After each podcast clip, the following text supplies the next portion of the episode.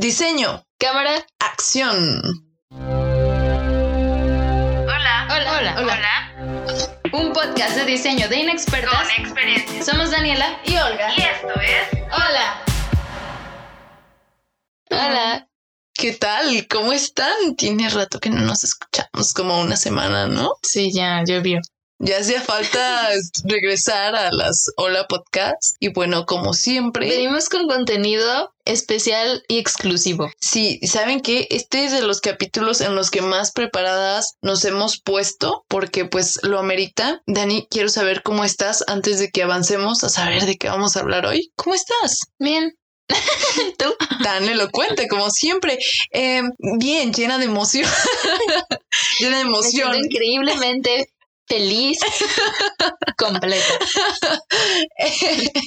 Amor completo. Hoy, hoy vamos a hablar de series y películas que debes ver.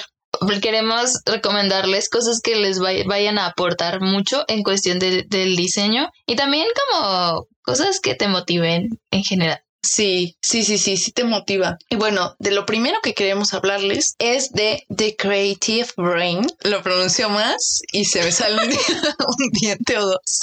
Bueno, eh, esta película, bueno, es un documental que me tocó ver a mí. Está en Netflix. Está, se produjo en el 2019, dura 52 minutos y quiero decirles que No está dura mucho. está amenillo. Lo vi mientras desayunaba un buen día y, y me gustó. O sea, la verdad siento que sí aprendí algunas cosas. No estuvo lento como un documental. En Netflix tiene la calificación de dos estrellas, pero yo creo que la razón es porque es un documental y siento que muy poca gente lo ha calificado. Porque como documental está bueno, o sea, no está súper... eh, aburrido, ¿no? Es, es un conductor que te lleva por la creatividad y la condición humana, ¿no? Primero te habla de que, pues sí, la creatividad es la diferencia que tenemos con los animales, ¿no? Que los animales siguen siendo, siguen viviendo y siguen haciendo la misma rutina de hace muchos años, claro, con sus cambios, con su evolución, pero los seres humanos no tienen la misma rutina que hace ni siquiera hace 10 años, ¿no? Con la internet, con el celular, con, ¿no? Y eso es gracias a la creatividad. Bueno, eh, también ah, hablan de que, por ejemplo, los animales reciben la información, por ejemplo, comer. Eh, de hecho, ese ejemplo lo pone, ¿no? Que ve una ardilla en la nuez, la ve, la recibe, se la come inmediatamente, ¿no? Comida, comer. Pero los humanos ven la información, ven la comida y tienen un espacio cerebral, que es la corteza frontal, donde hacen todo un pensamiento y sale por el otro lado que es, puede ser comer, puede ser hacer una escultura con ella, puede ser mm, cortarla y prepararla de cierta forma o no prepararla o hervirla o cocerla, ¿no? Entonces ahí está esta parte de la creatividad. Y nada, para eso eh, hay que alimentar como todas las entradas de información, no solo ver comida. Entonces ver como muchas más otras imágenes. Si solo vemos comida mexicana, solo podemos preparar comida mexicana. Pero si vemos de otros tipos de comida, pues entonces ampliamos la creatividad. Está interesante, esto lo aprendí yo. Eh, fue una O buena sea, clase. Yo ¿eh? creo que es un perfecto pre como para abrirse un poquito más. Ajá. Como cuando hay un bloqueo creativo. Sí, está bueno para eso y te dice tres maneras de aprovechar la creatividad que no se las voy a decir porque tienen que verlo. Muy bien. Bueno, también vamos a recomendarle otra, otra cosa en Netflix, que tal vez ya conocen la serie Abstract. Esta serie se dedica al diseño en muchas áreas, pero específicamente vamos a hablarle, vamos a hablarles de la primera temporada. En la primera temporada salió un episodio, en el episodio número 6, con Paula Scher. Cada episodio dura no mucho, menos de una hora, este dura 41 minutos. Y en este episodio, Paula Scher nos habla un poco de su trabajo con el teatro public, muy popular en Nueva York, y ella hizo toda esta parte visual que está muy interesante hasta el momento, sigue siendo muy interesante, y también habla un poco de la parte de tipografía, cómo experimenta con la tipografía, también tiene un proyecto de un mapa que el que ella está construyendo, donde está escribiendo el nombre de cada lugar que está en Estados Unidos el- y los números de habitantes y así. Cosas que ella también le funcionan y con las que ella siempre está experimentando y haciendo cosas nuevas y muy interesantes. Y su padre creía y siempre decía que el arte era algo muy tonto, que si quería estudiar algo y quería estudiar algo serio, pues que mejor fuera ingeniera. Y pues es como de, jaja, M aquí no estudió ingeniería. Entonces eso está muy padre. Bien identificada aquí mi comadre, ¿verdad? Eh, bueno, en la misma serie, eh, recordando que es Abstract the Art of Design, en el episodio 6, pero ahora de la temporada 2, tenemos a Jonathan Hoffler, quien es especialista en el diseño tipográfico. También eh, está en Netflix, dura alrededor de 43 minutos. Y aquí él empieza diciendo, yo hice la tipografía para el proyecto de Paula Scher, que es este teatro que decías. Bueno, él hizo la tipografía, ella hizo la identidad, ¿no? Bueno, aquí nos habla de cómo las- la tipografía tiene dos partes, ¿no? Que es un elemento gráfico y también está diciendo algo. O sea, la forma dice algo además de la palabra en sí. Nos cuenta también unos detalles de qué es el overshoot, el balance y el contrast de las letras y ahí te lo explica súper mm, visualmente que tienen unos recursos de cartulinas, acrílicos, ¿no? Para entender estas partes, nos cuenta que él fue el creador o co-creador de Gotham y que como lo ha visto ser usado por un montón de personas, entre ellas dice que fue un momento lindo en su vida cuando usaron Gotham para un memorial para las víctimas del 9-11. Entonces, jamás pensaríamos que la tipografía llega a, este- a estos puntos y a esa satisfacción para ese ser humano, ¿no? Y bueno, hay unas cuantas anécdotas, muy ameno el hombre, nos cayó bien. Me Me- gusta mucho Gotham. Sí, sí, sí, sí. Spotify lo usa y ustedes están escuchando esto en Spotify, algunos de ustedes, ¿no? Y bueno, rápidamente quiero contarles que en este capítulo nos cuenta em, de algo que vio en la tele. Y yo dije, ¿qué vio en la tele que tenía que ver con los tipógrafos? Y lo encontré. Es un capítulo que se llama Papyrus de Saturday Night Live del 2017, donde sale Ryan Gosling. Eh, dura como tres minutos con seis segundos. Está en YouTube. Por favor, búsquenlo. Y pues es Ryan Gosling actuando la vida de un tipógrafo en crisis. Son los mejores tres minutos. Me reí los tres minutos enteros y nada, buenísimo. Gran parodia. Bueno, ahora vamos a regresar a los documentales un poco largos. Este se llama Sign Painters y este lo encontré en internet. Por si quieren verlo, está de fácil acceso. Y es un documental acerca del oficio de pintar rótulos en Estados Unidos específicamente. Y es muy interesante porque ves cómo es toda, todo una- un estilo de vida para ellos. Todo lo que hacen es alrededor de crear más rótulos y pintar esto y es increíble cómo hasta la fecha siguen pintando eh, al- murales, letreros para locales y cosas muy así. Entonces está muy padre. Yo creo que para personas que son como muy fans del lettering también les gustaría mucho y pueden, pueden encontrar ahí inspiración. Oye, qué cool. Dijiste que en internet, ¿verdad? Me gusta, me gusta. Ay, googleenlo. ¿Qué más encontraste, Dani? Ah, bueno, también otro documental, este también fácil acceso, está en YouTube, se llama Art and Copy. Este es del 2009, dura una hora y 28 minutos. Este inicia más o menos hablando un poco de este como despacho de publicidad, una agencia muy grande de publicidad que se llama Doyle Dane Bernbach.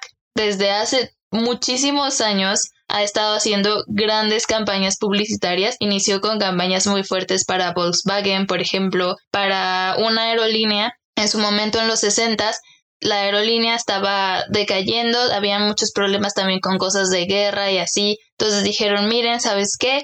Vamos a cambiar todo, vamos a añadirle color a esto. Y entonces propusieron al diseñador de modas, Emilio Pucci, ¡Wow! a que hiciera los uniformes para las azafatas, a los aviones empezaron a, a ponerles colores, entonces dijeron, vamos a hacer que volar sea toda una experiencia. Cada avión, no va a haber avión igual. Un avión te puedes subir ahorita y te va a tocar el rojo y probablemente en el próximo vuelo te toque uno verde y así. Toda esa campaña subió otra vez las ventas de esa aerolínea y empezaron a tener ideas muy innovadoras. También mencionan la importancia de la publicidad y que el éxito publicitario es vender y entretener y esta parte de entretener visualmente. Siempre eso es como muy importante. Y sabemos que le gustas a los demás y los demás te compran por cómo vendes las cosas. Si estás vendiendo algo de una manera muy creativa, te van a comprar. Y pues siempre también se menciona la importancia de ser innovador. En un mundo donde hemos visto casi de todo, hasta ese momento que es un documental del 2009 que no es lo más más actual, pues sí se dice, a ese punto se ha hecho de todo, entonces lo importante es seguir innovando y proponer nuevas cosas. Wow, me gusta. Está padre. Al 100, ¿eh? Oye, sí, es que sí me, sí me lo echo mientras desayuno o mientras hago comida o así, ¿sabes? Bueno, pues otra recomendación que quiero darles es eh, la guía del diseño en México. Esto ya es como para ir a lo local. Este es una es un programa que salió en el canal 22, que es el canal de la UNAM, si no me equivoco, pero eh, está en YouTube. Está muy fácil y pues es, es, es una curadora que se llama Ana Elena Malet que habla de referentes del diseño en México, obviamente, ¿no? Entonces habla, tiene un capítulo de diseño textil, industrial, diseño de modas, gráfico, tiene uno de diseño de joyería y otro que se llama eh, galerías de diseño. Bueno, yo los que vi fue el de diseño gráfico y el de galerías de diseño, pero yo les voy a recomendar el de diseño gráfico. A mi parecer el de galerías de diseño no, no me encantó.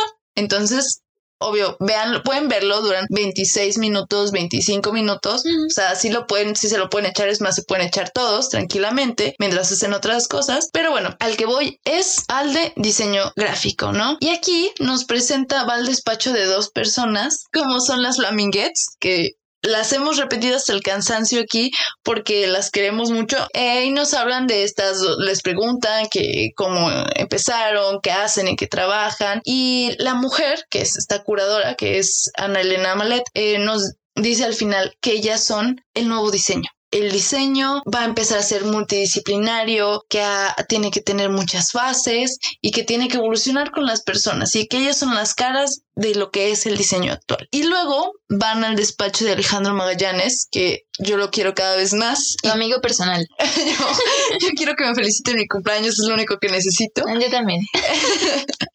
Y bueno, él dijo muchas cosas que me gustaron mucho porque él es diseñador, pero le hace un poco al artista plástico. Entonces me gusta porque decía que no se casaba con un estilo, porque casarse con un estilo es renunciar a otros. Aún así, el estilo de Magallanes se, se ve, pero hay cosas que dices, ¿lo hizo él? Y sí, porque le ha variado, ¿no? Él ha hecho libros y, y dice, un día puedo ser escritor, otro día puedo ser diseñador y otro artista plástico. Eh, también habla de lo popular y me encanta eh, la idea de que lo popular funciona. O sea, como que estamos acostumbrados a negar el diseño popular, a decir, ay, esto está feo y pues puede que no esté estéticamente como nos lo han enseñado, pero ha funcionado. Entonces, en lugar de rechazarlo, esta parte de aprender de este diseño que funciona. Porque funciona, ¿no? Claro. Entonces, amamos, amo a este hombre y buen capítulo, 26 excelentes minutos. Ahora vamos a pasar a otro documental. Este, este documental es eterno, pero es chistoso porque alguna vez Ambas lo vimos. ambas contamos que nos lo encontramos en la tele y lo vimos. Ajá, fue una de las veces donde me di cuenta que estamos, estamos conectadas. Este lo pueden encontrar en YouTube, pero cada uno dura 45 minutos y salió en 2019, se llama 100 años de Bauhaus. Y pues está muy padre porque sabemos un poco de, de esta escuela en general y todo lo que aportó también al diseño. En ese momento celebraba su centenario y pues recopila un poco de impresiones de arquitectos, artistas, urbanistas y todas estas personas que estuvieron invo- involucradas en la Bauhaus. Y es muy interesante, visualmente es muy bonito todo lo que tenga que ver con Bauhaus. Entonces yo creo que está padre. Sí, como por ahí hay unos inicios del diseño fuertes, ¿no? Sí, buena. Bueno, también eh, les vamos a platicar de un documental que este lo vimos hace ya un rato en una clase que hablaba de la evolución del diseño y pues nos lo pusieron, nos lo impusieron y nos gustó. O sea, la verdad, este es un documental un poco más cansado, por así decirlo, pero aún así está tratando de ser lo más entretenido que puede. Dura una hora 20 minutos. Es una película eh, que fue hecha con el motivo de celebrar los 50 años de Helvética, porque no les había dicho que el título es Helvética. Estuvo hecha en el 2007, ahí saquen sus cuentas de cuándo nació Helvética, de que cuándo inició, que cómo eh, cambió básicamente la era, ¿no? Como que modernizó, como todo el mundo está usando Helvética. Lo que estaba de moda, ¿no? De hecho, yo creo que antes de ser diseñadora ya había escuchado como You Comic Sans, ay, Helvética te amo, ¿no? Como estos memes eh, que van por ahí. Habla de las opiniones de las personas. Me acuerdo mucho que había un señor que decía, no sé qué señor, que decía, Helvética es la peor tipografía. Y la razón es que Helvética es una tipografía tan neutral que ya no dice nada. Ajá, como que le falta carácter. Ajá. Así que, bueno, eh, quiero también contarles que en la época de pandemia, ahorita no lo sé, porque si preguntan dónde verlo, pues está en internet, si ahí le tienen que hacer al hacker, pero resulta que eh, su director, Gary Hughes decidió hacer gratis el uso de este documental en época de pandemia, ¿no? Como eh, más bien cuando la cuarentena estaba todavía muy, muy fuerte, como échenselo, ¿no? Ya que hay tiempo, échenselo. Es parte de una trilogía de, de diseño junto con Objectify y con Urbanize, eh, que también hablan del diseño ambos, ¿no? Entonces, no sé si ahora sigue disponible, pero les cuento que este hombre hizo esa bondad. Qué mal que no supe. Bueno, ahora vamos a pasar a. Esto ya no es como películas y series y así, pero pues los famosos TED Talks. Yo creo que mm, siempre nos puede servir ver algunos. Recordemos que estos son videos breves de entre 5 hasta 25 minutos. No sé si hay más largos, pero ese es como el promedio de exponentes expertos en educación, de ciencia y también de diseño, toda una sección enorme de diseño. Y pues su objetivo es promover el cambio o dar ideas que inspiren. Entonces invitan a grandes diseñadores también que te dicen un poco de sus secretos y demás. Entonces voy a comenzar con Stefan Sackmeister. Ay, lo amo. Iba a decir otra cosa, pero no se puede. aquí. Hay un crush. Es que el hombre, quiero contarles que es muy atractivo. O sea, además de ser un excelente diseñador, es sumamente atractivo. Enamorada. Ajá. Bueno, pues este hombre en, en TED, en la plataforma, tiene como cinco TED Talks, me parece. Y pues sí vi unos. Uno se llama The Power of Time Off, como el poder del tiempo libre. Y este fue en el 2009. Pero pues sí menciona mucho cómo tener tiempo libre, cómo tomarse un tiempo ayuda bastante para diseñar. Él menciona que se tomó un año sabático y menciona los beneficios que obtuvo de esto y que, por ejemplo, se reconectó con el diseño, me- mejoró la calidad de sus diseños y todo lo que se originó, este, todo lo que originó en ese año sabático lo siguió trabajando años después y le dio muchísimas más remuneración económica porque lo trabajó tranquilamente en su año sabático y lo ideó también en ese tiempo. Entonces, creo que está muy padre oír algo así también, como no todos trabajar, ¿no? Me gusta. Me gusta porque a veces no medimos la capacidad de nuestro cerebro dándose un break. Y mira, no, no me quiero ir mal, pero en el de la creatividad decía que cuando te concentras en otras cosas puedes llevar como de un área a otra. Decía que estaría, estaba bien jugar de un área a otra, darse un tiempo con las cosas porque así podías explorar. Y eh, solo quiero decir esta frase, pido disculpas, pero mientras más te especializas, más ignoras. Otros temas, ¿no? Claro.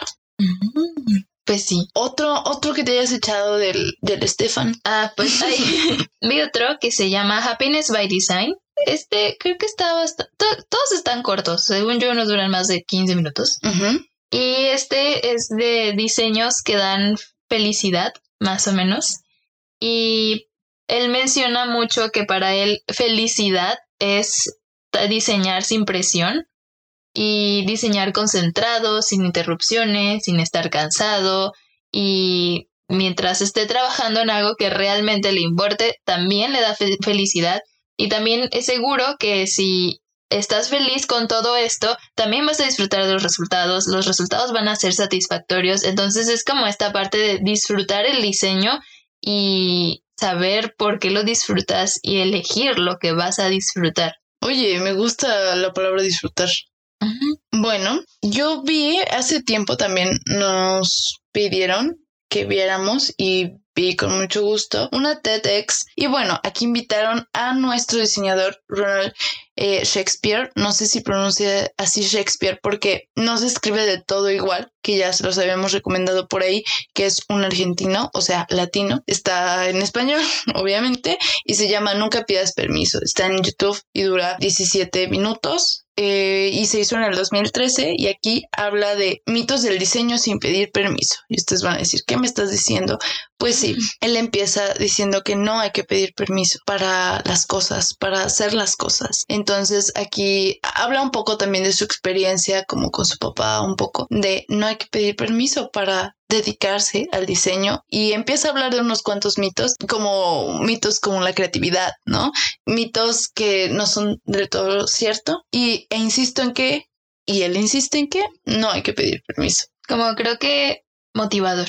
Sí, a- atreverse. ¿no? sí, sí, sí, es un señor grande, muy ameno y nos cae bien. Bueno, y por último, así vamos a agregar a un diseñador. Es un diseñador industrial específicamente, pero también dice cosas bien interesantes. Él se llama Ji- Jinsop Lee y tiene esta TED Talk que se llama Design for All Senses. Habla cómo el diseño puede abarcar muchos sentidos y también cuando diseñas algo, él también da ejemplos de diseño industrial, productos pero pues en general te ayuda a pensar que el diseño aparte de visual puede aportarte más cosas, puede, no sé, un buen cartel publicitario te puede dar hambre, puedes sentir, puedes recordar un sabor de algo de también que está diseñado o está bien tomada una fotografía de una hamburguesa que se ve súper deliciosa. Sí es la parte visual, pero también despierta un poco tus otros sentidos y eso hace mucho más interesante a un producto de diseño. Entonces, se supone que así también te haces más revolucionario, haces cosas más innovadoras y está como interesante esa parte. Pero bueno,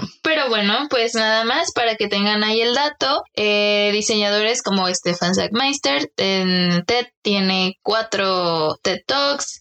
También David Carson, Paula Scher, Michael Bierut, no sé si se pronuncie, y Milton Glaser. así que ahí hay chamba si se los quieren echar.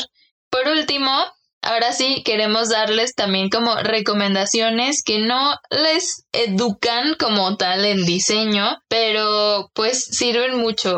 Aprendes, ves muchas cosas visualmente y está muy padre, como esta serie que está en Netflix que se llama Love, Death and Robots, que está muy padre porque presenta muchas propuestas de animación diferentes. Puedes ver un poco como esta onda más CGI, Ujú. 3D, también ves cosas en 2D, unas cosas más... Stop motion hay. Sí, me sí, también hay stop motion, como todas estas variantes en la animación. Entonces, si te gusta la animación, pues está padre. Y también ilustración, porque cada, cada episodio es Distinto, es ¿no? distinto. Y entonces están padres. También queremos recomendarles al estudio Ghibli que cuando entramos a la carrera, como mucha gente nos decía, tienen que ver las del Ghibli. las del Ghibli como si fuera mi tío, ¿no?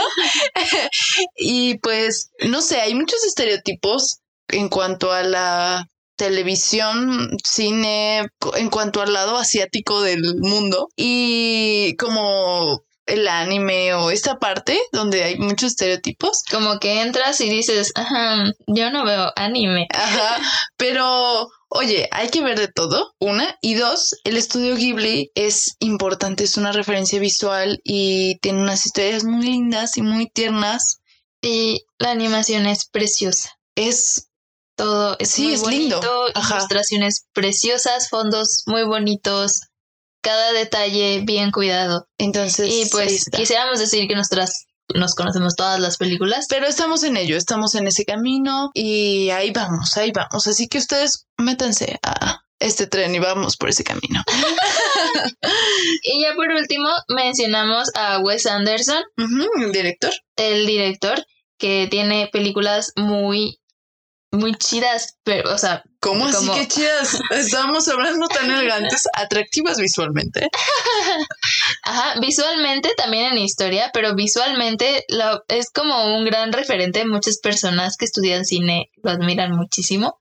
Entonces también está muy bueno. Obviamente hay otros directores de cine con... con excelentes fotografías o excelentes fotógrafos de cine también. Entonces, pues aquí la cosa es ver cine. Sí, yo insisto, alimenten sus canales de información y todo lo que saldrá saldrá más nutrido. Pero antes no puedo dejar de decirles que la animación no solo es para niños. Ustedes van a decir, ¿de dónde te sacaste esa frase? No tiene nada que ver. Bueno, a mí me pasa, o con mis papás me pasan que quiero ver un corto o quiero ver cierta película animada y mis papás, no, es que la son caricaturas.